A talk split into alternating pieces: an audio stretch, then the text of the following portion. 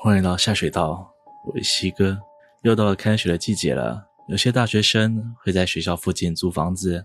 如果幸运的找到一间不错的房子，那么想要准时上课，整个宇宙都会联合起来阻拦你。但如果你房东开的租金很佛，要小心，住在这里是不是会上妈佛？今天要分享的是西哥朋友分享的灵异事件。听说他大学租住的社区是北台湾知名的凶宅，几乎每栋大楼都出过事。深夜电梯自行移动，或在没人的地方乱停，社区居民都见怪不怪了。接下来，喜哥会用第一人称来叙述，方便大家更融入这个故事。那年我没求到宿舍，所以在学校附近找了一间便宜的小套房。查了一些资料，都说那个社区不太干净，有些是说比较容易被鬼压，有的是容易看到黑影，但租金真的非常便宜。一个学期才两万快三万，而且我想，反正自己是男生，阳气重，平常打工到很晚，回房间只是睡觉而已，应该没什么关系，所以还是搬了进去。刚开始几个礼拜都还蛮顺利的，只是电梯偶尔会故障，在没有人的地方乱停，电梯里也偶尔会有一些奇怪的味道，有点臭，淡淡的。我本来以为那只是某种不太常见的烟味。有一次我睡过头，要赶着去跟同学讨论报告，电梯又在没有人的楼层停下来了，真的很烦。管理费都干嘛去了？为什么不修？我心里一边想，一边不耐烦地按关门键。电梯门关上，我开始滑手机。终于到了一楼，我不管前面还有人，直接挤出去。走出了大楼的门，我突然想到，刚刚电梯里除了我，还有谁吗？回头看了一眼，好像也没有，应该是弄错了吧。不过在那天之后，倒霉的事情接二连三发生。首先是骑机车的时候，遇到前面有一辆临停在路中的车子，我平常都会等一下或者慢慢过，但那天就是特别想要加速绕过去。当我猛催油门准备逆向超车的时候，我却又突然想刹车，所以我一个重心不稳摔在地上，膝盖跟手肘擦伤了。说时迟，那时快，旁边对向的车道冲过一辆蓝色的小卡车。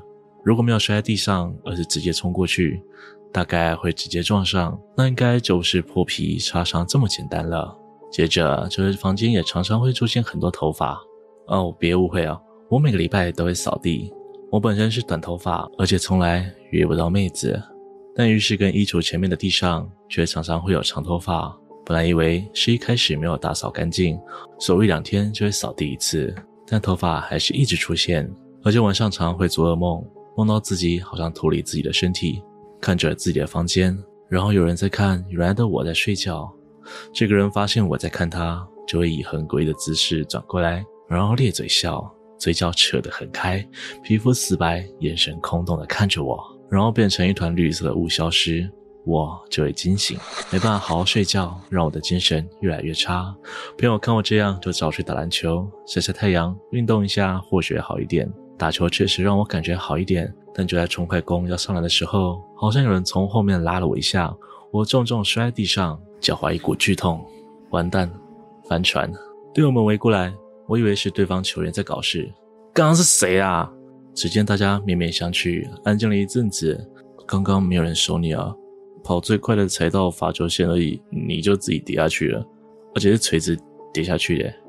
当时阳光普照，温度却好像下降了几度。我闻到电梯里常常闻到的那种味道，然后我就吐了。那天晚上，我又做了一个梦，梦到我在打球，球在我手上，是一个很棒的出手机会。有人用琴在我耳朵旁边叫我出手，哎，快出手！然后我就出手了，我一跳起来就立刻被撞倒，压在地上。我瞬间清醒，但巨大的压力没有随着梦醒而消失。我的肺好像被压扁一样，呼吸困难，而且我发现自己完全不能动。我觉得自己快要死掉了，让我莫名想起那天在电梯里非常不耐烦的自己。我觉得一定是惹到什么了。我开始在心里跟他道歉，不是故意要不耐烦、不礼貌、不尊重，死死的闭着眼睛，心里不断道歉，直到意识模糊的睡着。隔天天一亮，我立刻跳起来，抓起几件衣服就跑去投靠兄弟。一直到找到新房子搬进去之后，就再也没有发生过怪事了。据说这种诡异阴宅都是以超低廉的房价租给学生，这种没钱又铁齿的族群。接下来要分享一个网友的故事，故事发生在桃园的中立，房间外的脚步声已经持续很久了，到底要走到什么时候？床上男子看了一眼手机，这是个再也寻常不过的深夜，他用棉被罩住头，打算继续睡。房间里是一片漆黑，外面的人赤脚踩瓷砖地上的回音特别明显。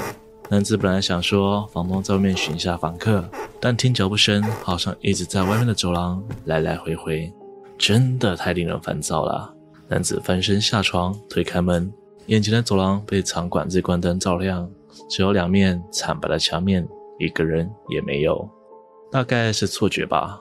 男子抄起扫把当棍棒，走到门外大喊：“谁呀？”